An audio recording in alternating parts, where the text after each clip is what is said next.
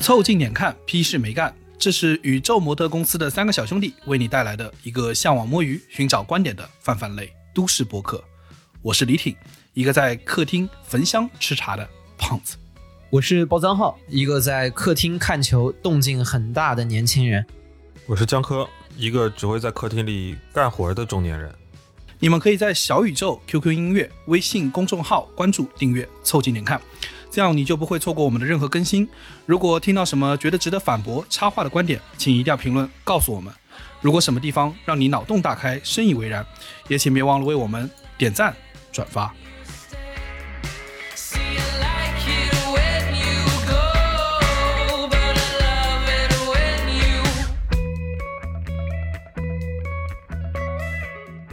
这是我们这个房间系列的第二期。上一期呢，我们带大家凑近点看了这个直男的浴室，是吧？啊，姑娘的浴室看不了。对，那看不了，那看不了，那看不了。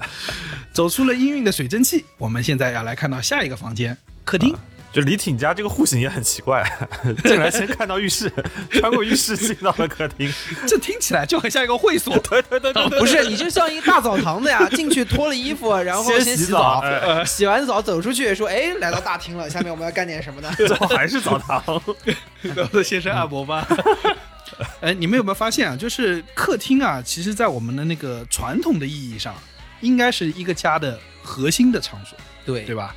客厅其实特别有一个家的概念，嗯或者是一个叫家庭的概念，因为好像在客厅里面发生的事情都是跟家人啊，就是产生互动，或者是以家庭为单位跟其他的人产生互动，比如走亲戚啊，或者是家里面，尤其是小时候爸妈的朋友来访啊，大家一起会坐在客厅里。包括现在，可能大家如果有自己的房，朋友来了以后，你们也是在家里面作为主人接待大家，就很有一个家庭的这种感觉。很多故事都是在主要是你。在浴室里头接待的话，也塞不下去。对，就是其他的房间更多的好像都有一个比较明确的这样的一个功能性独。特的功能性。我对我用来睡觉的，我用来洗澡的，啊对吧？用来做饭的。但客厅好像就是就是家里面的一个核心，对吧？其他东西都围绕着它来的。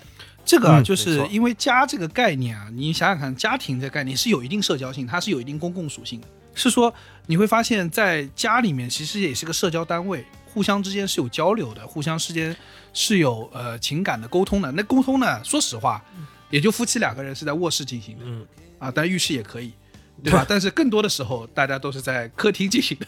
呃，小时候比如说家里面来客人，肯定是在啊，对客厅。对对对对。现在长大了之后，你们大家想，如果回家陪爸妈，陪爸妈的这个场景，好像也更多是在客厅里面发生。嗯嗯，对的，对的。就坐在客厅里面陪爸妈看电视啊，啊，然后虽然有的时候可能会，比如说在卧室爸妈床边坐一坐，对吧？嗯但是他们让他们想起以前小时候可怕，我坐在那边给他们讲故事的 这样的一 PSD 个又来了，我操！的这样的一个场景，对吧？就是不不不，会有会有你你不行，客厅根本拦不住你，你是要到床头给他们讲故事。啊，对对对三三十多岁的包浆号冲进了你的卧室，对，本来人家床头都是什么夫妻私语啊，然后旁边有个包浆号站在那说：“你们别讲了，你们听我讲好吗？”对，所以我跟你说，而且你会发现，举个例子啊，比如说要商量个什么事儿，比如说要不要二胎啦，我们要不要换个房子啊之类的这个事情，你会发现它是类似一个家庭会议的状态的话，它一定得发生在客厅。党支部的民主生活是要在一个会议室里头召开的嘛？党建室 党对建室党建室，党建室，对啊，对吧党员活动室，对我都能想到那画面，就是家里头年纪最大的那个长辈就坐在沙发的中间，第二期选择去说客厅啊，核心的原因也是在于说，既然说家里面的房间，嗯那觉得我们挑一个最有家的意向的，就是家庭这个意向的嗯，一个房间单独拿出来讲，这个就是客厅，因为感觉你所有的亲人的都会在这个片房间里面出现。对，而且如果你讲家这个概念，大家我不知道大家有没有这个感受，你讲家这个概念，最高水平是什么？最高水平的形形容叫做尽享天伦之乐。你们就会发现啊，这个东西很神秘。天伦他一定要乐，你知道吗？就一定要有人提供娱乐，对吧？尽享天伦之乐。我们上一集刚说了，就是好像在这个问题上还很犹豫，在第二集里面就告诉大家，这是我们的家庭的最高水准。你这个翻脸比翻书还快，不是，所以我说他的他的状态很神秘，对吧？是你想尽享天伦之乐之乐啊，这个视角啊，他是个长辈视角，嗯，你发现吗？所以意味着就是谁来负责这个乐呢？那就是我们这些晚辈啊。小时候那些在在客厅的茶几前面，在那舞池中央拿大顶表演节目的，可不都是我们这些吗？而且还有一个，之前李挺刚刚不是提到说，我们还要串亲戚。那串亲戚这个时候就是大家陆续汇报演出的时候嘛。啊别人家你也得表演，别人的小朋友来你家你也会表演。我经常在旁边看着别人家小朋友在我家客厅表演的时候，我也挺同情他的。我就想着，就是 你的今天就是我的明天，我的昨天就是你的今天，苍天饶过谁？心中不不禁产生了一丝悲凉，你知道吗？对，小孩子的悲凉就在这里，看他人的遭遇就是我未有那么来的遭遇。几次，就很像是什么，很像是我感觉我是马戏团里头那只那个狮子，已经被笼子困了好几天了。他像他像另外一个外面的猴，对他像隔壁马戏团拉过来那个猴，然后看他表演的时候，我心里头只有同情跟悲凉，就想着大家最后都是要回笼子的。对。但是重点是这个狮虎呢，它之间还会经常有 battle，对吧？啊，对他表演完了以后，你还要再表演一个回去。就是我我啊，从小呢其实是住校的，我大概从中班就开始全托了，所以说其实我是没有经历过你们这种就是被迫营业的时光的。哎，你张科，你小时候你表演什么？弹钢琴啊，然后你还会弹钢琴？九零后小时候都有一个环节，就是学一个乐器，大概是从我们幼儿园到到小学的时候就有这么一个热潮，所有的小孩都要会一门乐器。包家浩你会吗？我没有，我也没学过这个乐器吗？说明你们家高雅。大家，我记得我身边那会儿，大家都肯定是要有一个乐器的，没有这个乐器，你出去是要出去别人家客厅，你是要社会性死亡的，你啥也不会的。我在想啊，有没有一个可能，就是你今时今日，就是大家要知道，我台大家经常广为称赞的是我台的音乐品味，对不对？我是觉得我台的音乐品味啊，姜老师应该是啊首首堪其功。就是那个时候当中弹琴弹出来的。对对对对对，所以我就说回来说，为什么说表演节目这个东西呢？快乐都在别人，只有悲伤留给自己，就是因为你在家里表演的时候，基本上是没有喝彩这个环节的。会的，会的，还还是还还是有喝彩的。我的家庭大还是有家温情的。迎来送往的时候，还是会说，啊哎，这颗真厉害，哎呦喂，哎，你不觉得那个动作很假吗？你不总归会找到夸的点的，实在不行就就夸，要不然就是像李挺这种实在没得好夸了，就是这小伙子长得真结实，我小时候长得不结实，我也有小的时候的。这小子长得真结实。如果连结实都不结实，就只能说这小子长真精神。Genki des，哎，说到这个，大家可以回听一下我们第一期还是第二期说到的演技的这个部分啊，在这里头是很重要的。我这个时候就好奇了，这个包家浩和我一样不具备任何音乐技能，那请问包家浩，你表演的是什么项目？首先，我小时候啊，就是一进来一个家里面一进来一个人，罐对吧？我给你讲个故事然后他这个人就走了。包家浩家里的客人从来没有过过玄关，基本在鞋柜旁边就被劝退了。我跟你说，这个呢，就是人的这个社恐啊，我觉得很多时候都是长大之后慢慢知道社交是个什么东西才啊，对对对对对对对哎，对对对，我小时候根本不社恐，对对对对，一点都不尴尬。嗯我小时候谁到我家里来，我就先开始查他户口，因为主要跟他聊天嘛。你要知道他的一个背景的一个 先做用户调查，你想听什对么故事？我家里面只要一进来一个人，首先第一件事我就会跟他聊起来，对吧？那总要知道要如何切中他的角度吧，我就会开始查人家户口。你是谁啊？你来我们家干嘛？啊你，是当着相亲去赢的人家吧？应该。对，他是门卫，我跟你说，他是门卫。为什么？为什么？你说一下你跟我妈的关系，找谁能来我们家？干嘛来呀？健康码扫了吗？你就进来。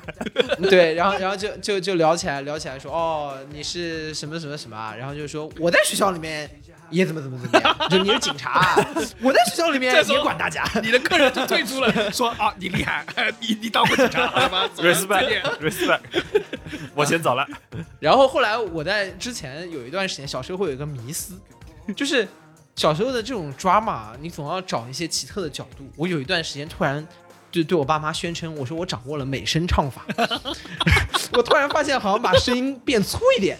就是可能那个时候什么今夜无人入睡啊，就是高雅音乐刚美声刚刚传到国内，对吧？我听了一下那个东西，我第一反应就是这玩意儿声音只要变粗一点就是美啊，声。对对，你只要压着声带就行。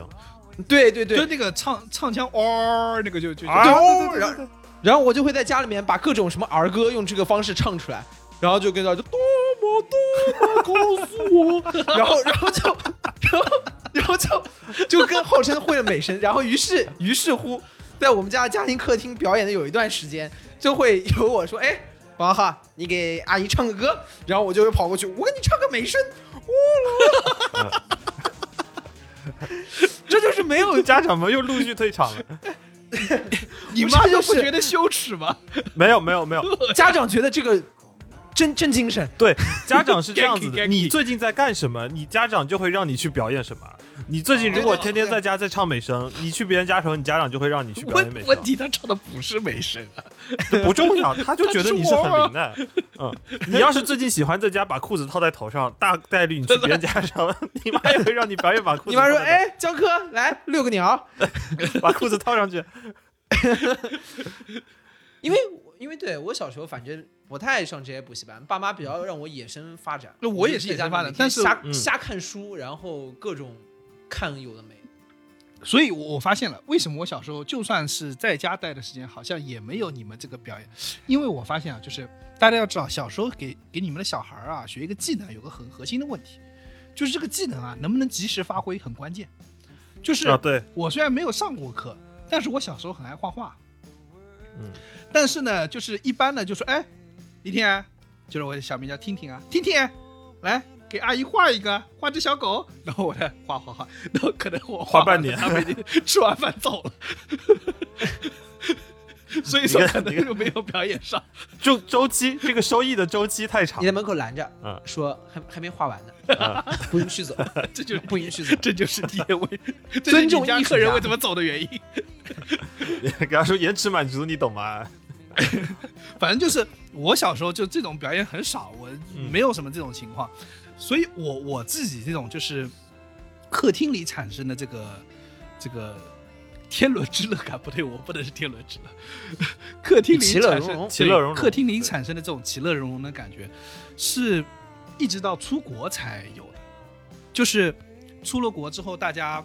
三两好友就是租了房子，然后因为我每次基本上租房子全部都是跟好朋友一起租的，嗯。然后嗯，你在那个客厅里，我能感受到这个，就是它其实非常像是漂泊中的家的那个感受，嗯特别明显，因为大家因为离乡背景在海外的时候，都是最亲的人，就是自己最近的几个朋友啊，最近几个兄弟。就是坐在那玩狼人杀，玩什么啊桌游啊什么的。对啊，就只要有有个空地就行。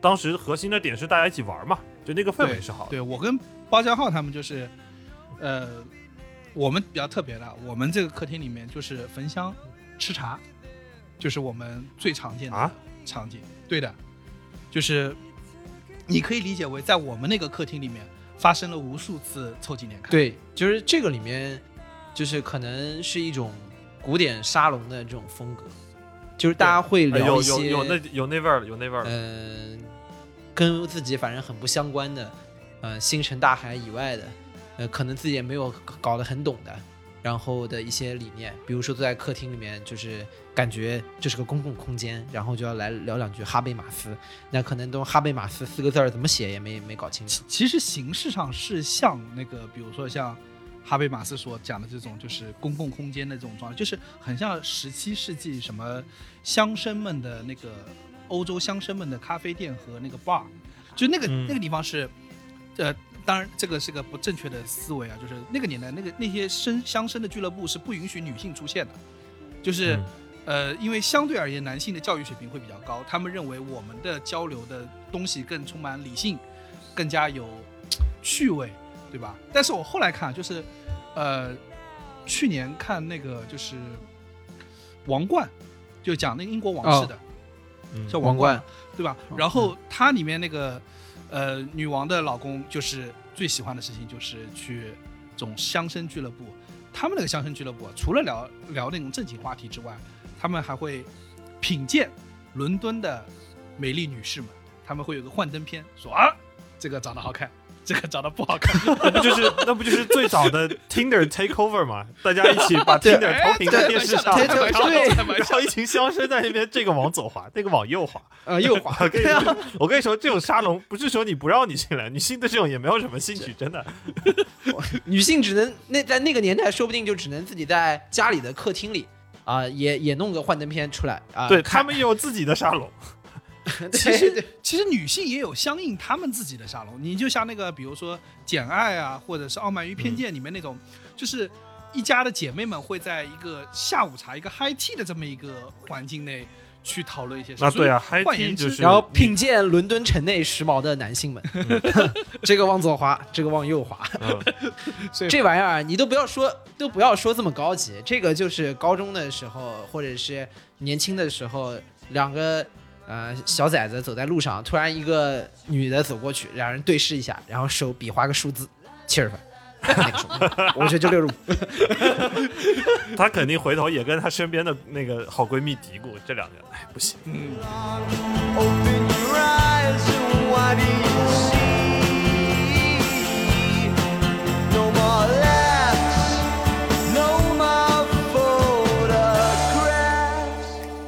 不是说到这个，说到就是跟朋友住在一起啊，包括还有像你刚刚讲，比如说像美剧，有一个最最明显，有大量的美剧，就大量的各种剧嗯的场景都在客厅里面嗯发生。这个戏剧也是发生在客厅里。对，很多很多戏的戏都发生在里面。最明显的，刚刚你说那个场景，《生活大爆炸》The 啊 Big Bang Theory，、对啊，哇，里面大部分的场景就是 Sheldon 和那个 Leonard 他们家那个客厅，估计可能我估计在里面能占到最起码三分之一的篇尤其是那个沙发嘛，对，就他那个片尾曲结束的时候，那个就那一幕就是他们的对对，最核心的场景。就是你刚刚提的那个其乐融融聚在一起的这个聚气的这个环境对，然后买沙发一个什么的 Chinese food，今天是 Thursday，对不对？对啊，跟他吃饭对对对。然后在这个场景里面，其实就很像我们在大家在海外读书的时候，就是跟最好的朋友聚在一起。其实对于他们来说，相互之间也是一个可能像家人一样的亲密的关系。你这么说，我突然脑中想起了什么那个《家有儿女》里面那个刘星和 什么啊，和小雪吵架什么的，全部都在客，厅家有儿女也都在客厅里面，对吧？就是在那个电视机前面。我爱我家也有一大部分是。我爱我家也是。在老的，对对对对，所以说它是一个家庭事件发生的重要场景，各种的事件都在里面取材。你看《生活大爆炸》里面啊，他们在客厅里面发生的，首先有大家在一起吃外卖，对吧？然后他们像比如说什么《指环王》马拉松看这种电影的环节，或者他们什么连着看很多集《星战》，也是在客厅。然后完了以后，他们的各种的桌游环节全部在客厅，而且在这个里面，我其实仔细想一想，就是第二场景啊，第二场景还真的不是谁的卧室，因为感觉在房间里面发生的事情没有那么多。第二场景应该是 Penny 家，就是他们家对门的小客厅厅，。对，哎，Penny 家那个客厅就很有意思，就感觉是那种像是打工人租的房子的客厅。啊，对对对，因为他是一个人嘛，他是一个人就很小他比较穷嘛，在在在在那个什么 cheese factory 工作嘛，对不对？嗯，所以他们家的客厅你就感觉好像没没没有什么活动。他不也是经常去去小等家玩吗？对，然后就因为他那个空间比较小嘛，嗯他所以他在那个里面的活，而且我记得那个场景里面，它是一个很小的那种双人的布艺的那种布艺的这种沙发，嗯，所以说他那个能开展的小桌子，餐桌。，对，就也很有限。但是就是这个场景里面，我觉得是在里面可能出现频率可能甚至第二高的场景，因为大量的活动也是在那里展开。对，就是他需要一个第二现场的时候，没有说跑到谁的卧室里面去，嗯，跑到卧室里面去，要不然就是两人在床躺在床上，情侣躺在床上睡觉的一些场景，要不然就是什么 Sheldon 生气了自己跑回去的啊那些场敲。门的场景。对对对，所以你看这个这个场景当中，大部分的活动内容就故事很多都发生在客厅。呃，传统客厅中的这个家庭意象来自于血缘或者是呃就是婚姻的连接，嗯更多是来自于这种。但是在我们所描述的这种像 Big Bang Theory 那种，它会通过你的兴趣爱好和这种际遇重新给你们做连接，而核心在那边会连接成一个新的家，新的所以在这个里面是一种新的，尤其是包括可能现在在国内有一些大家在一线城市有没有跟朋友住在一起的？我觉得在这个我觉得好像国内，实话说，现在一线城市大家住在一起的这个状态，的确不如我们在海外的时候来的舒适。因为因为在国外的时候我们在读书，那个时候读书的时间更容易安排一些。嗯，对对对，压力也没有那么大。现在重点是你的整个交通位置对于你整个工作的便利程度的要求就很高。对，那可能比如说大家即使关系很好，也不具备这样的条件是的。，而且你工作又忙起来了，就不太会去想着说啊，我还要去，可能是很很大的去你家吃个饭而已，但不会想着像以前那样说啊，今天没事儿去你家蛋逼一会儿。对但是嗯。你会发现啊，就从 Big Bang Theory 那种场景啊，大家如果去想象那个那那个片头曲的最后一幕，你会发现一件事儿，就是所有人的座位不一样，就他的他的方位变成所有人是在沙发上，然后他们嗯。聚焦的是有个核心点的，就是我们啊大家一起拿的 Chinese food，然后我们是对着的是电视机，电视。啊，对啊，就是它是有个中心娱乐点的，对吧？对对这是那个核心的点，就包括是说在我们现在合租的时候去朋友家玩，或者是我们小时候就我们不需要表演的年纪，我们需要表演年纪就过了，可能我们上 电视拯救了要爷爷的小孩儿，真的真的就是大家就开始说哪儿有电视哪儿就是这个家的客厅的坐标，对就大家会不自觉的集中到那个方位去。哎，我跟你说啊，杭州啊，就是杭州这个在民间真正意义上的家庭生活是怎么样的一个意象？我跟你们说，就是吃完饭，一家人吃完饭，然后坐在一个客厅，然后前面一个电视机，打开幺八幺八黄金眼，看那些狗屁倒灶的事情。南京可能就是看南京零距离》啊，以哎，前要对对看对对对，我们啊孟非读报，就要看孟非。福建台也有一个，也有一个是新闻，而且就是新闻联播结束之后，这些屌逼新闻就会陆续的开始出来。看来你们还是比较关心国家大事的，我们江浙人民不关心国家大事，就是六点多的时候看，你知道吧？吃完饭就要看了，对吧？看完七点钟播新闻联播啊，洗澡去了。真的，而且你们发现吗？就是，呃，我我不知道你们有没有这感觉啊？就是在客厅里面啊，经常会有一个，呃，就另外一个家的意象，就是这么客厅的沙发上经常会有个睡着的爸爸 我爸，啊。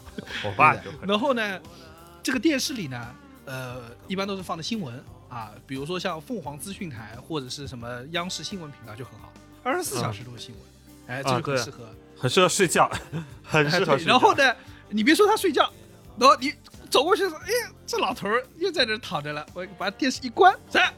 你怎么关电视的？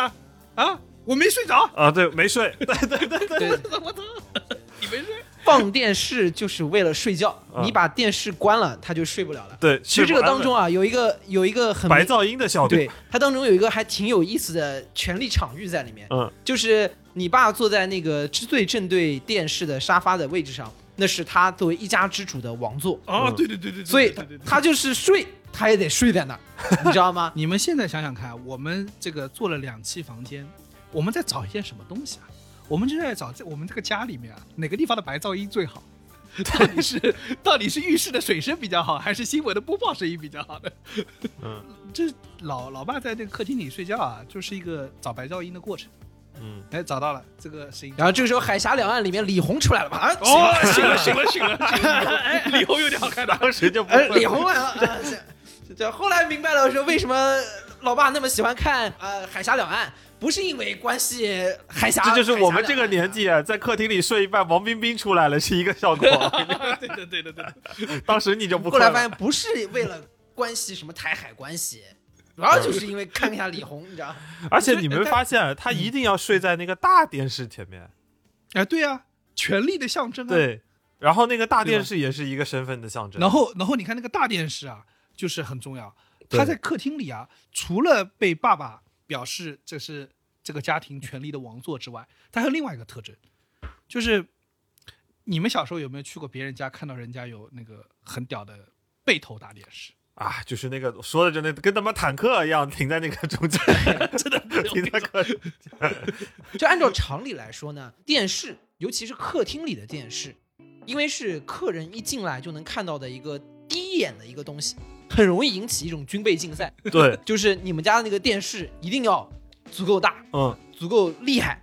你像曾几何时，现在是追求要大要轻薄，对吧？要薄，然后还有要什么智能啊，然后各种什么摄像头啊、系统啊，以前就是大，以前就比较的粗暴，对吧？那个背头大电视就是大，嗯，突出一个大而且背头大电视只能放地上，你想想看，相当于坦克啊。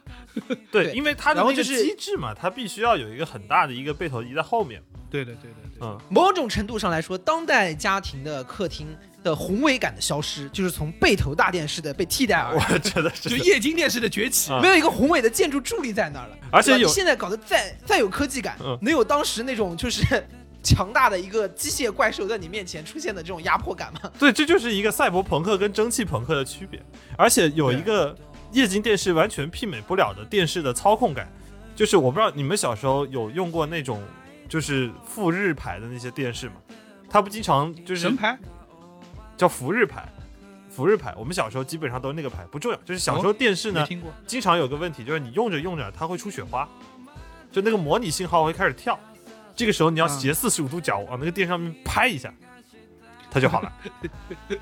就是，但是充分说明你液晶电视家不是不是背投电视，我跟你说，对背投电视可能就你没这个问题了。，敲了说，哎呦，我们家坦克坏了，呃，我操，家里面坦克坏了，然后在自己家背投电视里面突然上面开了个小窗，有一个人爬了出来。这你拍啥？而且这个军备竞赛啊，不光是面积，我跟你说，这个品牌很重要。你想，我我爸妈结婚的时候，那已经是那哪年啊？可能可能呃，就好像就八九年。对，你想八九年的时候，我们家用的电视机是 Panasonic，你知道吗？啊，松下。啊，牛逼啊！我跟你说，然后哎那会儿的电视是真不坏，往死里看的。哎，你别说那个电视用了最少二十年，对对对，我们小时候那个什么电视也是看了十几二十年的，虽然有时候信号会不好，但斜四十五度角一拍就灵了。对，这就是家里面相互要凡尔赛，就是以前怎么去体现你们家的牌面，嗯，那就是大电视，电视要有牌子，Panasonic。Not a panda，OK，、啊，Panda 就是这 rubbish，对 对，这这个就是什么牌子货牌面，嗯对吧？所以说，为什么呃这边就要讲一个点，叫什么？客厅除了是家里面所有大量事件发生的一个现场和舞台以外，更重要的是是你们家的一张名片和你们家最重要的牌面。就是不是有句老话嘛，说博物馆一个城市的名片，客厅我们家的博物馆。对对，对，然后我跟你说，你想想看啊，不光是要比电视，还要比空调。空调如果是挂式的呢，水平就不怎么样，说明你家不大，你知道吗？我操，落地的那种，那真的是跌 对，一定要落地的。跌中跌对的，对所以我跟你说，传统的客厅突出两个字：宏伟。啊！大电视、大空调、大空调，大冰箱，对，然后就是大冰箱，重点就是突出一个大字。对我跟你说，那个你想，就是小时候我去那个同学家，同学家很有钱，我进去，哇，那个你知道三菱那个呃立式的空空调空调，哇，嗯那一条一条的那个那个线条在我面前，然后它吹出那个风，我就哇，日本的风就是凉。日本的风是真的喧嚣啊！就是如果你长期都是在吹那种那种壁挂式的空调，你吹那种立式空调，你感觉它刮出来是台风，你知道吗？霓虹すごいです。是你们发现就是你要有立式空调，说明它，你看你这个家啊，一定要有一个斜对角是空着的，你知道吗？ 那一般家里做不到的，说明那个这个家很有钱，很有牌。家里面除了这些呢，就是要把能体现自己腔调品味的东西都放出来。就是一般客厅最多的是就会去放那些什么艺术品啊、玉石啊，然后或者有点啊什么画画啊要放上面，啊就是要给大家展览。那博物馆嘛，博物馆展哪些东西，我就放哪些东西，对吧？或者是如果你家里没有那么足够的资金的话，放书，就书一定是敞在外面放的。啊，对对对对对，显得有文化，对，对吧？哎然后以至以至于现在还当时还有一个很可怕的一个东西叫假书，妈那个书壳啊，真的，我放有放那儿我有在有人看过哎，书可以是假的，但是书架里面那个射灯一定要是真的，你知道啊吗，？四库全书对基本都是假的。我跟你说，我小时候看过的，对连环画应该是真的，但是没脸摆出来。对，然后然后你在那个什么各种艺术品里面。我估计可能平均中全中国得有那么上万个什么翡翠白菜吧，就是那那玩意儿也不知道真的假的，也有可能是塑料的，反正就是这还不知道真的假的，一定是假的。但是那个灯是真的，打在塑料白菜上的那个灯是真的。对的，如果他要是真的，台北故宫哭了，这嗯是吧？我们这个难道是假的？我操！原来冬储大白菜是这样子的呀！也有可能是玉石的，但是反正肯定是个复刻品。就 anyway，就一定要用这些东西啊，去体现出自己家的一个 格调，嗯对吧？对对，所以说这个东西放的最满。而且福建人一定会有的，就是那个我们泡茶的那个茶台，那个茶台上面也是有它的景致和又要军备竞赛，也有军备竞赛的，还有比如说他那个装备茶壶，就我有认识几个家里有一些长辈是玩茶壶的，家里可能有大概十几二十个不同的陶陶艺制成的那种茶壶，然后天天拿出来就在那品。我也不知道他一天要喝多少茶。我我跟你说，我我以前是不懂的，就是以前是不知道怎么品鉴这个茶壶的好坏的。后来我是去了一个叔叔，哎，这个叔叔就是个福建人，嗯去了个叔叔家，他们家是一个顶层的一个呃阁楼，他把它嗯做成了一个就是茶室，茶室对，然后他用的那个壶。长得其实跟大家的没有什么区别，但是有一个什么感觉呢？就是他那个倒水啊，但哪怕很高，那个水出来是没有水声的，就是它水滴到那个水多一下，你就开始没有声音了。但我有一个问题是，我之前觉得，嗯，这么拉好壶，这壶大几万，值十几万，牛逼。后来我在抖音上看到印度人随便拿个铁盆子，他也能拉的那么大，一点水声都没有，跟玩儿似的在那拉丝呢。我感觉那个铁皮子可能也就二十块钱不要吧。所以说，这是为什么人类进化最先有了陶土，后来才有了盐铁，你知道吗？这这这是这是有道理的，这是有道理的。但是问题在于说，那个铁皮啊，你知道最大的问题在哪吗？它包不上浆。嗯，所以说所以说玩不起来，你知道吗？还是就中年人的这个这个油啊，他没有办法进入，你不能盘它，你不能盘它。哎，对，不能盘那个。你说你每天盘一铁疙瘩干嘛？你怎么不盘你的 MacBook 啊？真是，那把把你自己电脑给盘的油光滑亮的，是不是也 也很有道理？对他们不仅玩那，你看茶壶玩玩，还有那个福建人茶桌上有一个东西叫茶宠，就一个木头的那个 蛤蟆、貔貅啊什么的。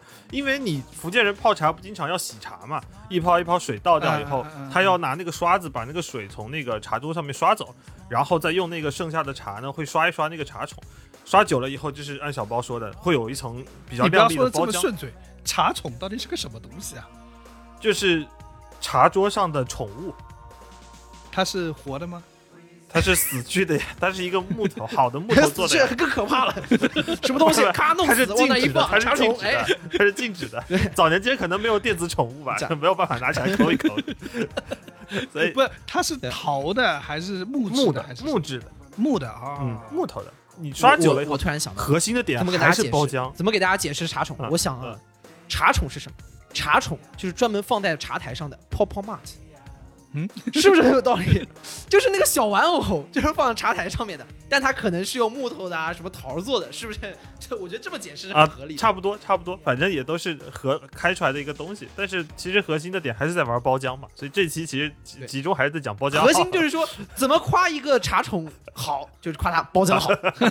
哎哎，那夸包浆好，哎评论区的烂梗做了二十期，终于用上了。所以你们你们去年有没有发现一件事儿啊？就是这个家庭啊，作为博物馆的功能，我说聊到这，我突然想起，去年这个疫情啊，似乎使我们这个这个家庭作为传统客厅那个博物馆的这个功能又重新复辟了。嗯，就是哪儿呢？动物森友会。啊啊！对对对对对对对。你想。这一个个人在家，疫情也没什么屌事儿可以做，啊哎，就是什么今天打个鱼啊，明天摘个果子啊，哎，然后呢，他邀请你去他们家，去他们家也没什么事儿可以做。你看，哎，这是我抓的，对对对对对。这是 这就是线下没法串了，改线上串。对对对对，而且因为动森有一个很大的问题，就是我刚买回来，我以为它是牧场物语，你是可以去别人家玩什么的，但是呢，就是刚上线的时候那个版本，去别人家除了看啥也做不了，对啊，你只能看。对啊，那我那我去别人家能看到啥？他来我家就是所有的客厅的最后的那一个，就是我们刚才一直在聊的那个东西，就是你的展示。对，而且展示的东西也差不多，哎，除了鱼之外，基本上还有什么乐器，马马马啊，对对对对对，但后来就没办法嘛。而且动森有一个，他就是怎么样去看说一个人他到底浮不浮夸呢？因为动森他的家里的客厅，你把东西放出来有两种放法，第一种是你是单纯的丢在地上，那你丢出来的是一个箱子；第二种嗯你是布置出来的，它就会展开变成那对对对个东西。我们有一阵子啊，就家里实在是没有东西布置了，因为我跟我女朋友两个人都是比较懒的人，每天除了钓鱼和摘果子，没有啥别的兴趣爱好。实在没办法，就把家里钓上来的鱼全部是展开来哎，，我也是，我也是。就你家尤其我刚钓到第一头鲨鱼的时候，你知道，我就把它放在门口，因为我们家也没有那么大，放不下那个鲨鱼，你知道吗？我们实在是没有什么什么心思去打那些东西，打那些什么桌子椅子，那太复杂了。那就就最快的办法就是把那只鲨鱼展开来，所以去别人家就 没有钱买背投大电视怎么办呢？就把鲨鱼放在家里 客厅的正中央，哎，你想想，是真实的家庭里面，你们家客厅里有只鲨鱼，你不觉得还是蛮就很酷啊，就哎，这个一样啊，就像那个嗯就很老卵，感觉很 old money，呃，old money 的角度就是弄个什么鹿头啊，什么放在客厅里。面，感觉是上海老对克朗。感觉然后还有一个，我就是你们没发现，就我们刚聊了那么多大的东西，有一个小时候非常魔幻的场景，就是说，不管多么高级的东西，在你妈的操作下面，最终他都会被罩起来。就是再牛逼的东西 我们都会被外婆罩住，就是外婆的那个罩子啊，它会给所有东西都织一层，然后把它罩住。甚至我觉得某种程度上来说，不是拿一个什么宝葫芦说叫你一声敢不敢答应，是你外婆拿个罩子跟你说，我叫你一声，你敢不敢答应？你敢答应，我弄个罩子也把你给罩起对来。对对 这个世界上就没有他罩不起来的东西。对对对，我们刚才聊了那么多浮夸的东西啊，就是你去别人家之前，第一眼他不是都展好的，都是要陆陆续续从罩子上拿下来的。先要拿罩子把电视给展开来的，然后再拿个罩子把沙发给拿下来。怎么感觉是个拍卖会呢？就是一个幕布拉起的过程。现在是一号商品，，就是那个展开的过程，都展好了以后 开始休息看，然后外婆做好了以后，你去客厅发现饭也被罩着，你要把饭也拿下来。啊，对啊，饭菜在在客厅也是被罩在那儿的，就上面会有个那就是个蚊帐。客厅里面不是说什么有一些东西被罩着，你就去看看以前家里面客厅有什么东西没被罩着，嗯，就是你你所有东西，有空调空调照着的，然后电视电视是照着，沙发沙发照着，跑步机也能给你照着，我就感觉没有什么东西没被照着。我们刚才聊了那么久啊，什么牛逼的背头大电视，牛逼的空调，牛逼的大钢琴，多么牛逼的东西都被照上，它都显得不是那么牛逼了，因为外面都是一条鱼，一个大红鲤鱼罩着，或者一个大胖小子抱着，这都不是最离谱的，最离谱的说的就是沙发。你说你花好几万块钱不，就是给人躺？你买一个真皮的沙发，早年间真皮那就是个事儿啊。对呀、好不容易买来真皮沙发，你他妈拿一红布给它盖着，而且呢，别的东西呢，你用的时候好歹那个罩子还会摘下来。你试一试，你把真皮沙发的罩子摘下来，你坐在那真皮上，你看外婆会不会把你腿打断？当哎，场我觉这个得对于外婆那个盖那个就是就是那个那个沙发上那个罩子啊，是不是四舍五入相当于我们现在买个手机要要那个手机壳那个形状，啊就没有那个壳啊，就不开心，就是那个壳，我跟你讲这要会坏掉的，它要会刮花的，会。坏掉会花。其实怕的核心的点还是心疼钱，对对对对对就是钱拿来给你展示，但是钱不能出现损这失。好东西不好意思用。对对对，就我给你展示可以，但是出现损失我是不能允许的。所以手机一定要带壳，沙发一定要知道。所以所以我跟你说，那个沙发啊，跟你说，尤其是那个呃，现在啊，就越来越强调那个大的沙发要那个宽，最好有个 L 型，那种 L 型不是能够哎，我还蛮喜欢，那种沙发的。对对吧？因为这个沙发的出现代表了一个非常重要的标志，就是人终于意识到一件事情：不管你在哪里，永远是躺着最舒服。哦，对，我也觉得，我觉得那个沙发的出现啊，很大一部分就是男中年男性的声音被听到了。就是以前有很多的都是硬的嘛，嗯然后这个真皮的大的软的沙发出现，我觉得是一个这个人呃人文主义的回归。对，解放了我的老父亲。对，终于知道就是你已经在家了，你不用坐的那么端正，嗯，你可以在那儿躺着。哎那按这个角度来说，你说为什么？我不知道，就是大家有多少人感受过、感呃意识到这件事情，就是你们不会去朋友或亲戚家，尤其是他爸妈在的那个房间，你总会发现他们用的是红木。哦，我最怕那种沙发，我跟你说，哎，我真是见了鬼！对就是关键，第一它不好看，但是老人家喜欢，老人家喜欢，可能老一代审美嘛，那就算了，对不对？那大家审美不一样，但我们从实用主义的角度上来说，它也不舒服。啊，疼啊，真的，它很疼啊。对啊然后就有人因为不舒服，又给上面铺了层垫子，哎，对对对对对对对，何必呢？这跟脱裤子放屁有什么区别？对你买个红木沙发，你下面垫了层垫子，上面拿布罩上了一层罩子，那何必呢？对吧？你买个布沙发不就完事儿了吗？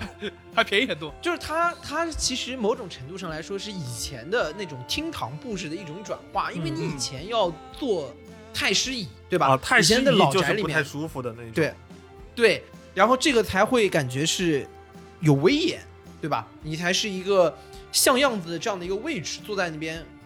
红木沙发也是这样的，就是说它是这个演演化过来，就是说原来是这种木质的这种，然后它把它放大拉长，哎，一个可以坐三个人的太师椅，没想到啊，就是 红木但是这里头呢，我就跟你们讲一个最痛苦的一个场景啊，就是家里没客人嘛，你自己一个人在，或者家里就只有你跟你爸妈的时候，那沙发就可以随便坐，可以躺。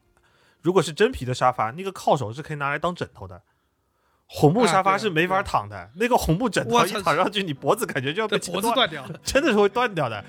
然后呢，其他地方还能弄个罩子垫一垫，那个把手你又不能垫我跟你说。，这就是这个家家庭里面这个家具演化的过程中，大家对这个红木沙发产生了一个误解，就是以前啊，我认为那个厅堂里那些太师椅啊、那些椅子啊什么的，它本质啊就不是为了让你坐的舒服的。嗯然后，那我我那时候产生一个困惑，就是呀，这椅子这么不舒服，他每天坐在那不难过吗？后来才意识到，就是他们平时不在客厅，你知道古人啊，以前都在客厅后面那个小小房间，他们有个罗汉罗汉床，对对对，一个罗汉床，啊，对对对对。那，个上面隔着一个很厚的，就大家可能看清宫剧的时候看到皇帝经常躺在妃子那个地方，就是就那就是罗汉床，就它不是一个正经八百的床，没有那个上面的床架子，啊。但是它上面有个很厚的一个垫子，所以躺着是很舒服的。所以换言之，古人其实也是明白躺着是最舒服的，但是呢，有人来的时候要做样子，所以说啊，到前面挺在那儿，对啊，它太师椅让你坐在那边，感觉就是很直的一个背，毕恭毕敬。嗯嗯嗯，九十度的，它是九十度的靠背。挺的直直的，对吧？这个时候是门面，你坐那边是做样子的，所以说才放那儿。然后这个客厅呢，你现在也搞也搞成这个样子，但是大家现在在这个私领域的空间里面已经没有那么严肃了，对吧？已经已经不用做成这个样子。所以说，我觉得这个大的真皮沙发的这个出现是一次人文主义关怀的进步。我感觉就是在现代客厅里头出现红木沙发的那种突兀感，有点像什么？有点像是我不知道你们有没有看那个《七龙珠》，就是孙悟空屁股上有个尾巴。我觉得现代客厅里头出现红木沙发也是那样子的，就是明明这个家的功能性已经做到，你们家客厅的尾巴，就是你们家客厅的尾巴。反祖现象。反祖现象，反祖现象。现代客厅已经舒适到所有的电视、电器、蓝牙音箱全部都可以通过语音来控制，但是你躺不下来，因为那个把手是硬的就。是那个它这个沙发啊，就是如果你们要知道，就是以前啊，大家我我一直有个困惑，就你们看那个就古装剧的时候，不觉得一个很奇怪的，就觉得。哎，这些人没事就在客厅坐着，好像等客人来一样的。就是想想看，其实不是那么一回事儿。就是客厅来都是要客人来，就是有会客通报的。对，对嗯，都是要通报的。就是以前的厅堂功能性是很强的，大家不会没事都在厅堂里面坐着，因为按照在以前古代的这个建筑构局里面，大户人家的厅堂是专门用来接客的，嗯它其实也是一个功能性。它在往后面有其他的相对来说能做的比较，它包括接客和展。示这两个核心功能。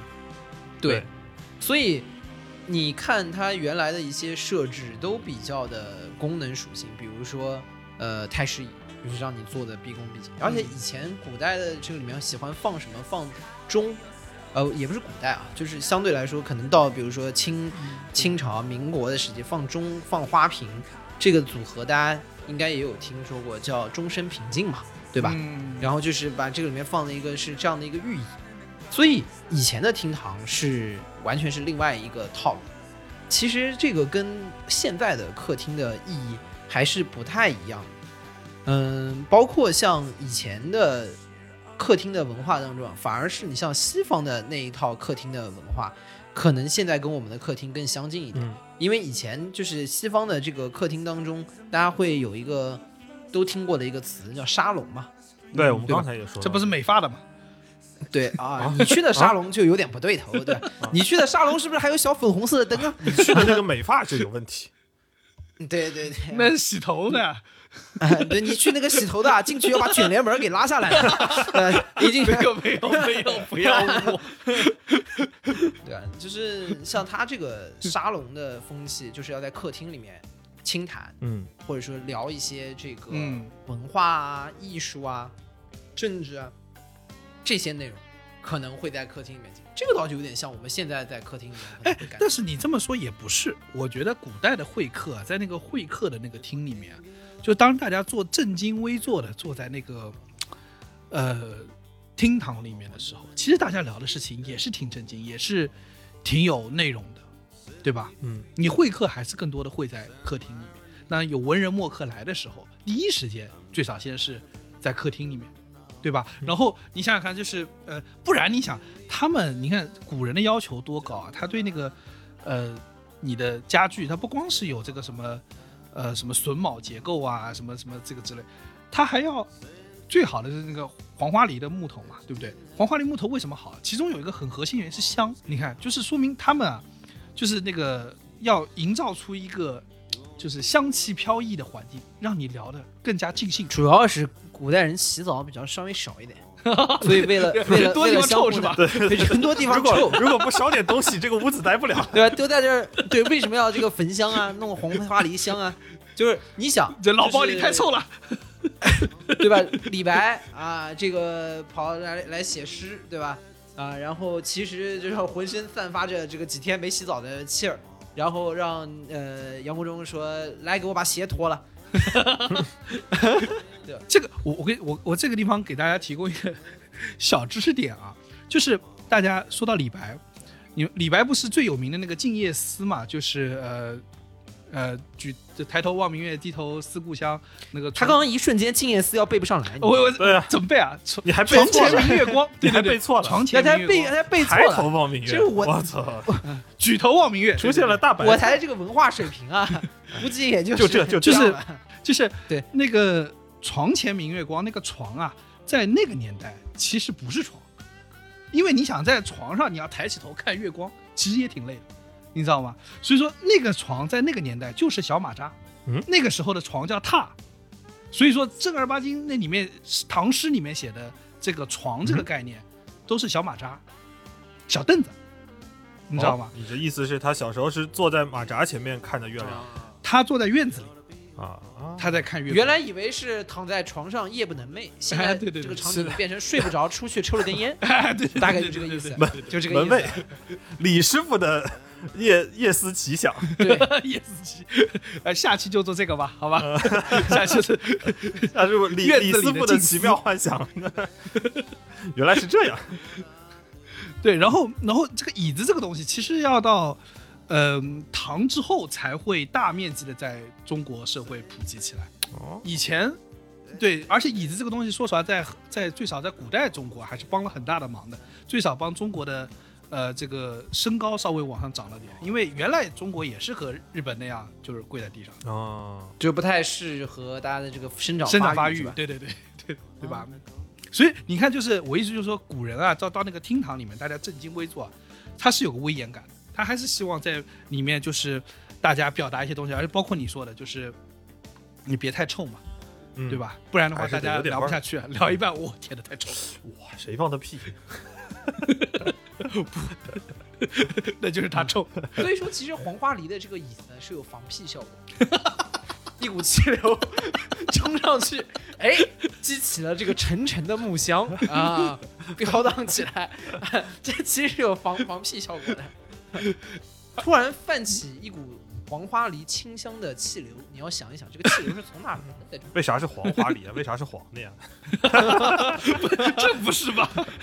黄花梨也不完全是黄的，不，一般来说，它本身不是黄的，为什么叫它黄呢？就是因为它后面慢慢被染黄了嘛。冷知识，冷知识不一般来说，大家都还是用紫檀木。那嗯黄花梨其实本质上来说不比紫檀木高级特别多，只不过是因为据说啊，好像现在是什么海南的黄花梨应该就是绝迹了。金丝楠木嗯最贵，对对，因为里面感觉有这个有金丝嘛，就感觉很尊贵的感觉。对黄花梨就单纯是因为这个树种很少了，嗯，所以说它贵。而你今天能看到那个就是呃明清留下来的那些就是厅堂里的那些家具啊，这为什么好？就是原因就是因为它是黄花梨耐耐操，就是不容易坏，然后能留到今天。还是扛得住的。对，然后呢，你这个中间有个很重要一点，就是为什么那个年代有些好的家具能留到现在还卖这么贵？古家具主要看什么？包浆。还就包浆这些重点哎还是要看包浆，好不好？对，我以后就去开一个这个古董家具拍卖就叫对吧？叫包浆号拍卖行，妈一听就是硬货，对吧？你你包浆不好，你都不敢来这儿买。我有我本人姓名作证，本人亲自。我们家包浆一定好。对。包浆号的包浆真的好，然后慢慢演变到这个民国的时候啊，你看就发现一件事，就是西方的这个这个这个沙龙的那个美发沙龙的气质就渐渐东渡了，然后然后你们知道那个文章就是呃冰心写过一篇文章叫《太太的客厅》，对，就是刚刚我们嗯说、说西方的沙龙啊什么的，其实到民国时期，这个洋派的作风在挺多的呃当时的文坛啊这个里面还是很盛行的。嗯，对吧？当时你刚刚说那个冰心写的《太太的客厅》，不就是是其实嘲讽林徽因的嘛？因为林徽因他们家经常办沙龙，哎，其实冰心他们家也办，就是流量少了一点，哎呀，我 他就觉得很不开心。你不觉得这就就就是早年民国时期的 club house 吗？就就我也想开个房间，我看你开个房间，我也开个房间，就那些那些文艺青年和那些知识分子们就在那开个房间，最后就是就是冰心为什么要写这么一篇文章？而且我我有一说一啊，就那个那次我跟包江浩都达成了共识，这可能是冰心这辈子写的我们认为最好的一篇文章。就我看至少最开心的，对对对，就是太太的客厅这个事儿呢，主要是林徽因大家都知道啊，就是民国时期的也算一代名媛吧，嗯对吧？然后这个不管是从出身啊，还是她周围的社交啊，都是一个非常有魅力的这样的一个女性。所以说呢，她在当时她家办的沙龙，那肯定是呃一下云集了各类的名流，对吧？对各行各业的头头脑脑，然后来聊的内容呢，也都非常的高雅，对吧？嗯或者是非常的有这个艺术的气息，或者是引领了当时文坛的一个，对吧？话题时髦的方向，带流量很高。然后呢，另外一个方面呢，就是冰心呢，其实当时就写了这篇叫《太太的这个客厅》，其实就是想讽刺林徽因。但是呢，其实后来有去研究了一下，冰心在他写的其他的文章里面呢，也比如说有一篇叫《第一次宴会》，对吧？在这一篇文章里面呢，他也说了自己在家里主持宴会的这样的一个场景。所以说呢，其实他家也有沙龙，就是他的 club house，这个我们这边开了一个房间那个人少嗯，那边有马家辉对，有梁文道，对不对？啊 就生气，只有包家浩。我们这边就对，然后呢，后来就发现冰心奶奶呢，也不是说反对沙龙这种形式，可能呢就是觉得他办的沙龙呢不如林徽因来的人多对对，对对对，然后就写了篇文章，你想想看，也是林徽因他们房间最少对吧？沈从文最少在吧？对不对？金岳霖要在吧？徐志摩偶尔总要来一来吧，对吧？这几个到了，这个水平就已经很高了。还有一个对吧？为大家端茶送水的，可能就是 梁思成先生啊，对不对？那就不得了了呀。啊，对啊，对对对，梁梁先生都进房间了，我们也跟着进去看一眼。对的，梁先生都不介意，我们介意什么啊，？是的呀，听说好像到后面林徽因就送了一坛哦醋给因为冰心，冰心写这篇文章的时候，呃，就是呃，林徽因先生是在地方上做古迹的搜证调查，那时候不在北京，等到回到北京说啊，发发微博骂我，我送笔醋给你，对，人家刚下飞机，刚下飞机，谁在骂我？对，谢邀，就就底下是这样的，就是有点像这个冰心奶奶写了一篇文章，然后那个底下可能有一大群人艾特艾特林徽因，对对对对，这个很像什么？很像知乎上说你如何评价林徽因的呃沙龙，然 后我第冰心啪写了一篇文章，嗯，然后高高赞第一，然后底下一群人艾特他，然后后来林徽因回来就在自己微博上面 PO 了一张照片，PO 了一坛醋，啊，然后就上微博了，，PO 就了一坛醋。上就上，微博热搜了，说林徽因 对上林徽因发醋，对，而且我跟你说，不光是，就是不光是这个，呃，呃，就是呃他们这个林徽因组织的这个沙龙啊，这个所呈现出的这个格调啊，相当高。你知道，他们据说啊，当年是用法文在交流，就这这个这个沙龙里面，你要说英文垃圾，法文高级啊，，还是 Bonjour，不能不能是 Bonjour Jack，只能是 Olay Light Light。哦雷达解扣来，这就说法法那个这个就要说到沙龙语言嘛，你的法语要出来。沙龙沙龙发源于法国，对吧？大家都知道。然后所以说在这个里面就是要讲法文，其实体现了一种大家在里面要说高雅的语。嗯，然后在这个在这个里面，其实后面也是一个有争议的问题。但大家知道，一个新的形式出现啊，或者是一群文人聚在一起，就容易去被人非议。所以嗯我之前看了一篇文章，是那个赵牧先生写的，叫《沙龙语言与中国的厕所》。这你看，这本身就是一个相互的冲击。他就在里面讲说，什么叫沙龙语言呢？他说沙龙语言就叫做有客来不说请坐，而要说请满足这把椅子拥抱你的欲望。他说这就是沙龙语言了。哎呦，所以说某种程度上来说，我们现在讲的说不说人话啊，对吧？然后在这个在我们之前像黑话里面说的各种的内容，其实也是沙龙语言的一种，就是用它来去画出一个自己的圈子，对吧？嗯又在某一个品鉴的水平以上，嗯然后在这个里面你才能进得了我家，对吧？嗯进我家就来聊这个事情是一个很重要的礼仪。嗯，甚至整个客厅的这些布置，它都成为了一个沙龙的准入门槛。就你来来到这个环境里头，你对于周围的所有的布置、所有大家使用的语言、所有的环境，你能不能够做出一些你的观点的表达？你要是做不出来，那不好意思，这个你你就是你就是在 Clubhouse 里头一直闭麦的那哥们儿，就是你啊对对对对你会觉得你说不上话，他们也觉得你本不属于这个房间啊，。他们应该也不会邀请你上麦。你这么说啊，我突然有一种就是刘姥姥逛大观园的那个感觉。我们头几天用 Clubhouse 不就是这种感觉？对的，进去那几个房间，我去，这房间在说啥？啊、在这个场域当中是主人精心布置的。嗯刚才我们说啊，它当中就像一个博物馆，这个博物馆当中你放了各种各样的一个东西在里面。那其实，请你过来去看我家里面的一个作品，也是主人对客人的一个礼遇。嗯因为大家想到就是两个人之间关系非常好的一个标志，就是说我请到你到我家来吃饭，对吧？嗯家宴，对吧？嗯这可能是两个人之间最近的一个形一个标志。啊，对，这最高级别礼遇就是家宴了。嗯，对，嗯所以在这个在这个过程里面呢，就是一方面主人在布置客厅的时候用心，那客人在上来的时候就有时候会出现这种沙龙语言这种情况啊，说话也有一个门槛，对吧？你要符合当时的这个这个环境。哎，你这么说，我突然觉得，就算不是要展示型的这种客厅，好像请你去我们家坐坐，也是都市男女们的 最高水平啊。那那应该不是往客厅引，那应该不是往客厅引。这就是很离谱的地方。两人到楼下就快要走了，突然说：“哎，哎，夜已深了，你要不要来我家喝杯咖啡啊？” 妈的，大晚上十二点要去你家喝一杯咖啡，莫名其妙。对啊，莫莫名其妙啊。然后就是这个也是一个很重要的领域啊，就是喝咖啡不重要，对，这时候你家的客厅都不重要你家的客厅就是一个玄关，好吧，一个通往卧室的玄关，它只是这玄关长了一点，大了一点 最好进门就是一张床。啊，恨不得这时候你那时候你就觉得你家房子不用买那么大，一个开间就够了，最好是开放厨房，咖啡在门口就泡好了。对这这时候所谓的五倍楷模就是上去说，哎，咖啡呢？咖啡呢？不是，在这个时候最白目的做法是说，哎呀，我晚上喝咖啡睡不着觉。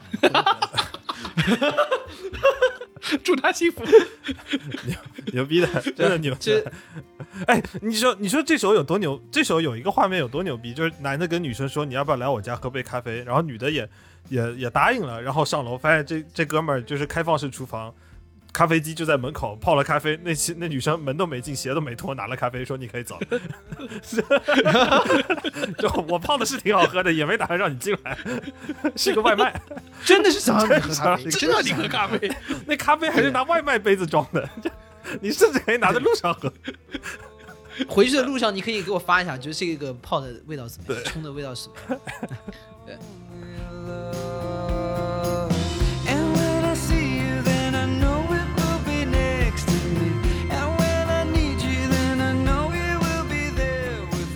就是我们聊了这么多啊，不知道大家有没有感觉，就是突然客厅在我这个感受里形成了一个画面，尤其是当它呃掺杂的这些回忆，然后呃具备那么多呃功能，然后发生了这么多事情，它很像一个很像一个已经没落的都城，就一个旧都，嗯，对吧？就很像什么民国的南京那种感觉，就是它曾经哎好像辉煌过。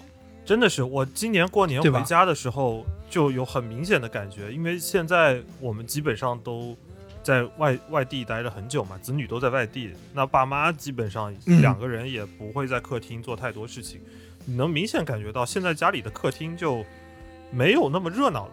很多东西好像是储存在了那个茶几上，而不是放在那儿。有个最典型的例子就是，我们小时候茶几上是很有生气的，都是新鲜的水果啊，新鲜的那些花生瓜子啊，然后你可以，因为经常有客人来，时不常的有人吃，你就能看到那个茶桌也是经常有人在泡茶的。现在茶几上，你就感觉那些东西是就是放在那儿储藏用的，嗯，茶几跟饭桌跟任何一个储藏的东西没有任何的区别，然后父母也就是个不会台子在客，对，它就是个台子，然后也没有什么嗯更新，也没有什么迭代，好像去年回家客厅是这样，今年回家就是还是差不多是这个样子。嗯就客厅的功能在逐渐的消解，是现在一个很明显的一个现象。对的，然后我们自己的嗯房子也是这样的，就是我的客厅，我们现在租房子的客厅，所有一切都是为了实用，你再也不会想说我要摆什么文物啊，我要摆什么书啊，我要摆什么乐器啊，没有的。所有的东西就是为了实用，怎么样好拿，我随时会搬走，或者怎么样好拿，怎么样好装，怎么样干净，我就怎么摆。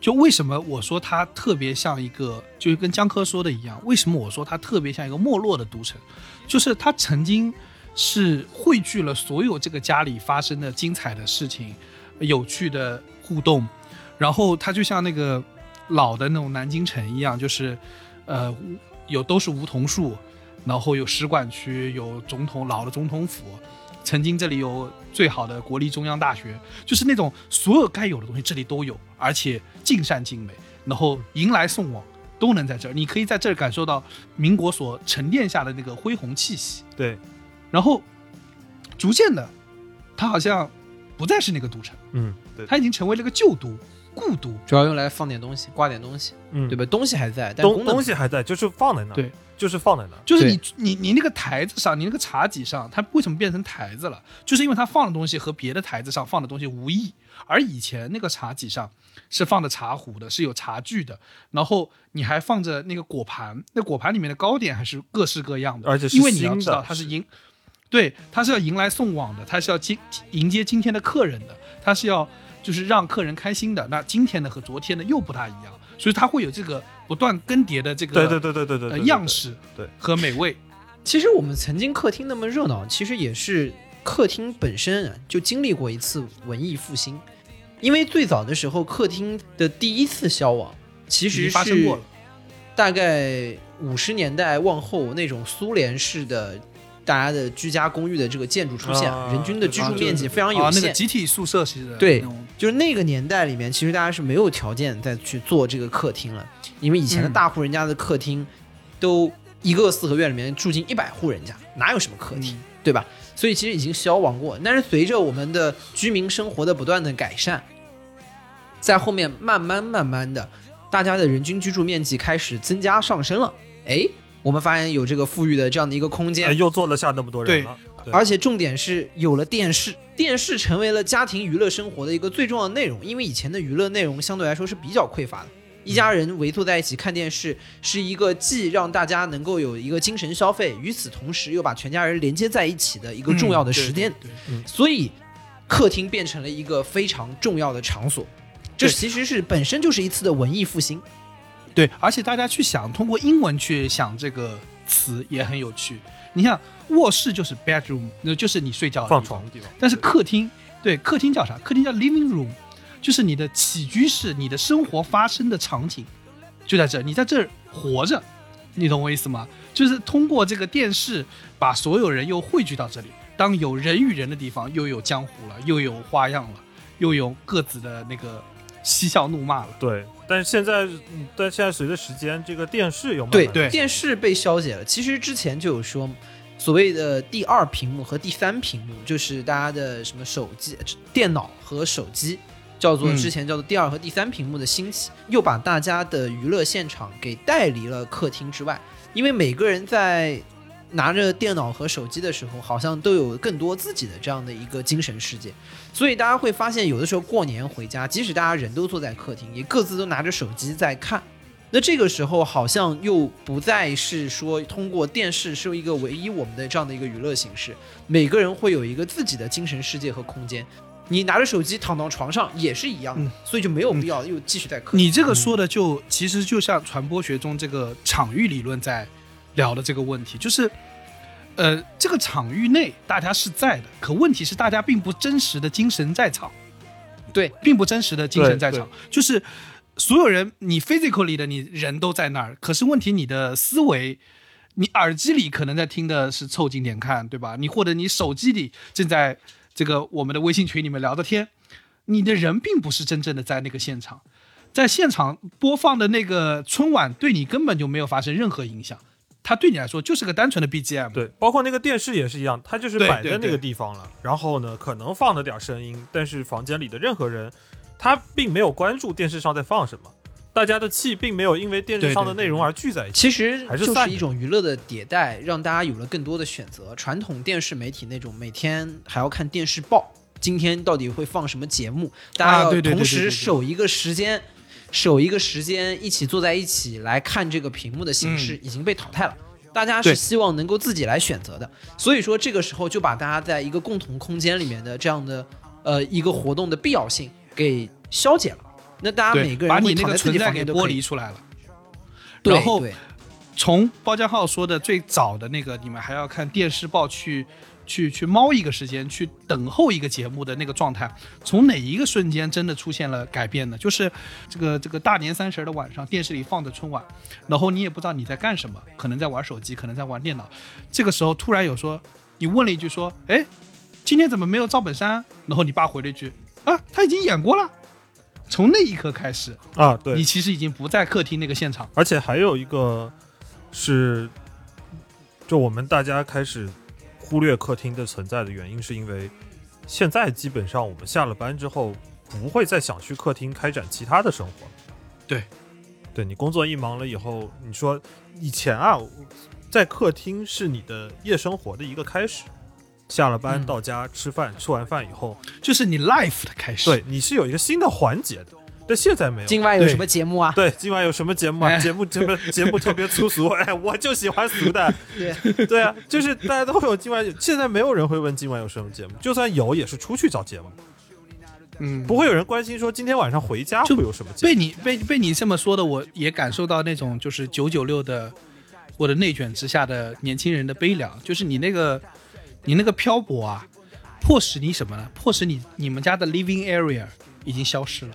因为没有没有没有 living 的部分，you are not living, you are just working。你想，你整个生活的环节的，你看从一开始，首先那顿饭大概率就不在家里，应该是在公司或者在路上随便吃一顿就结束了。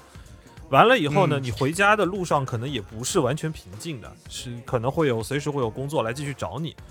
那你回家以后，有可能大概率你是需要去继续去处理你的工作，或者说是你有一些简单的收拾要做要处理的这些事儿呢，你都没有办法让你安心的去家里重新展开你的生活。其实核心就是九九六压拉低了压低了我们在家庭生活的这样的一个空间和范围，因为白天的工作实在是太累了，所以说甚至哪怕你回家有时间的时候，你只想躺着，就是哪怕你嗯回去还有一点点的时间。你也不会想在客厅去坐着，你只对对对对想躺着，你只想休息。嗯因为九九六的工作当中耗费了我们太多的精神，所以说我们自己的一部分的私人的社交和私人的这样的一个构建的公公共空间消亡了，它只有一个工作的空间，而嗯没有我们自己这样的一个讨论的公共的空间，它在消解。而且我不知道你们有没有一个感受啊，就是我刚刚不提了，就是客厅里那个 L 型沙发嘛，嗯，我不知道你们有没有感受，就是现在我们回家，很多人回家，就最少我吧，下班之后回家要睡两觉，第一觉。就是到家之后，你衣服也没脱，然后脸也没怎么洗，就洗了个手，你就躺在 L 型沙发那个长的那个部分，然后打开电视你就睡过去，你就睡过去了。嗯，然后等到醒来，你似乎你才意识到你在家里。就是现在在新的这样的一个世代当中，在一线城市的房价飞涨的一个情况下，很多的年轻人可能他的居住面积又在急剧的在这一代被又缩减，开始缩减啊，因为又回到那个五十年代那个集体宿舍那个状态。而且所有人他在削减他的居住空间，当成本有限，你决定要放弃某一个居住空间的时候，经常大家选择的是放弃客厅。就是我宁可让我的床大一点，我找一个格局虽然没那么，这就是所谓的您要大城市一张床，不要小城市一间房的感受已。经大家已经忽略了客厅里头会发生的所有的事情。那小时候我们的爸妈那一代经常会说家长里短的事情啊，哎，昨天又在李家嗯吃了什么什么饭，昨天王家八八客厅又干嘛黄金眼，对的晚晚上六点十八分播，你还没到家，根本就不存在这个事情啊，是的呀。你你走的时候，你走的时候啊，那个新闻台都开始放迎客松了。我跟你说，就现在这个环境下，你回家要看电视，也只能看那几个彩条了，啥也都别想看了。其 实连海峡对于大家都赶不上。是的呀，对于大家为什么会放弃空间当中，第一个会放弃客厅的一个原因呢，也是现在的都市生活当中有越来越多的公共空间在代替客厅，比如咖啡馆。嗯，大家聊个嗯事情不会约到你家我家来，而是说我们比如说找一个咖啡店坐一坐，比如小的 pub，对吧？我们大家去一个什么小的 bar 去坐一坐。但我觉得这两个事情也是相辅相成的，就是因为如果我要请你来我家，那我他妈还得布置，你走了我还得收拾，我没有这没个精力，这个条件我没有这个能哎力。，因为你的思路上，您发现你的思路上全部是以效率。对的，对的，一切都是以效率最大化来讨论的。我不是说我建议再掉个书袋子啊，啊，掉个书袋子，就是在这个情况就非常像，就是就是当哈贝马斯把这个生活分成，把我们的世界分成 system 和 life world，就是系统和生活世界的时候，你会发现，当你在家里的时候，竟然使用的是效率式的思维、工具性的逻辑，其实本质上是什么？本质上是你的生活世界正在被系统所侵蚀。对对啊，你回到家你你回到家最阿弥陀佛、最最求天求地的事情就是我的微企业微信别响，就是我的钉钉不要再钉我。嗯，那这已经是你能够做到的最多的祈求了，而这是我们这个漂泊的年轻人的共同现状。对，就是你在家里已经失去了你的生活时间，在里面以你不得不使用效率的方式去去盘算你的生活，于是于是乎你不会有节目，你不会有那些呃，你不会在家去呃去专心的做一顿饭，而去叫外卖，不会请朋友来家里坐坐，原因就是因为你的生活世界其实已经崩塌了。因为客厅的属性跟效率是冲突的嘛，客厅里发生的一切的东西是不讲求效率的，聊天是不应该，有时间的叫叫那个包浆号来表演一个美声，这一听就很没有效率。你在公司讲求效率，我拉一个会是一个小时或半个小时，这个时间在拉会之前已经是预约好了。但在家里头，你不可能说是我今天看半个小时的电视，或者是我在花二十分钟非常高效的休息，不可能。你在沙发上一躺，那就是要奔着睡得舒服去的。那么这个时候，当你的人生被效率框死的时候，你就必须要把所有影响你效率的东西全部给丢掉。那这时候，我第一个放弃的，那可能只有客厅了，其实你刚刚讲那个叫高效的休息这个词儿，我觉得特别的离谱。荒诞我，觉得就很特别的离谱。对，就是在这个里面，我们会发现我们的休息都是要讲效率。那我觉得，如果我提高我休息的效率，是不是也是我工作的一种？就这种私领域被入侵的感受特别明显。所以我就很讨厌那个什么叫做 work hard play hard，我就觉得这个词就嗯本身就是一个非常离谱的词。就是首先你 work hard 不 hard 取决于老板付你多少钱，play hard 你要是要往 hard 去 play 的，你这辈子就不可能 work，真的。就说说这句话的人，明显没有很 hard play。对就 work hard 之后回家只能躺倒，work hard 回家就是 lie down。对，work hard 和 pass out 是绑在一起的，work hard 跟 play hard 是不可能绑在一起的。对，play hard 的人是不可能 work 的。对你只能选择 work hard pass out，或 play hard pass out，对，这是两种不同的选项，或者选一种平淡如菊的生活 也可以。是的。但是我们大家可能就是被可能被大量的资本家用 work hard 和 play hard 所麻醉，他们其实用 play hard 来骗你，去要求你 work hard 呢，就像是你高中高三的时候，老师会骗你说你后面会有三个月使劲玩的时间，所以这几个月呢，建议你不要睡觉了。以后呢，自然是有的玩的。这个感觉啊，这个感觉非常像什么？就是好像年轻人在大城市里奋斗的这几年，最终目标是什么？最终目标是你能在这个城市里有一块自己的生活空间。对，可问题是在你在争取这个生活空间的过程中，你不得不把自己所有青春中的生活空间全部都驱逐殆尽。对对对对对。就最后你追求的那一张床，为什么那个辩题是一张床啊？为什么没有说是大城市里的一张那是这 literally 一张床，对因为这个房间里没有别的，东西一个。摆不上，第二个就是为什么不是跟你说我要大城市的一张茶几呢？因为你在大城市，你就在接受效率至上的这个准则的时候，你就是要床啊，你就是要休息啊，你就是要给自己加油啊。但你还是第二天你醒过来，你还是要投入到整个大城市的发展的洪流当中去，当那个螺丝钉继续往下拧。这时候你去追求这个茶几，对于整个城市的发展教旨来说是非常反智的。包括如果说到这边，我会有一个非常非常怀念的场景。我以前还专门为这个发过一条微博。我记得，呃，曾经有过在澳洲的最后几年当中的有一个周末的中午，我和几个朋友一起去吃了一个 brunch，然后回来之后就有点无所事事，学生时光嘛，总是充满时间的。然后大家一起就回到了我家客厅，然后呢就一起躺在沙发上说看个纪录片。我记得很清楚，当时我们大家一起看的是我在故宫修文物，嗯，对？这个还是挺好看的，但是它是也是一个非常平和的，是一个非常慢这样的一个节奏非常慢，节节奏非常慢的一个纪录片。四舍五入等于白噪音。对，然后我们几个因为吃饱了，比较顶着嘛，又坐在那儿看。不一会儿呢，我就睡着了，我就在客厅睡着了，就做了提前做了一个中年男人应该做的事情。对，然后后面哎睡了一会儿，睡醒了，醒过来，突然发现电视还在放，另外几个兄弟呢也都躺在沙发上睡着了。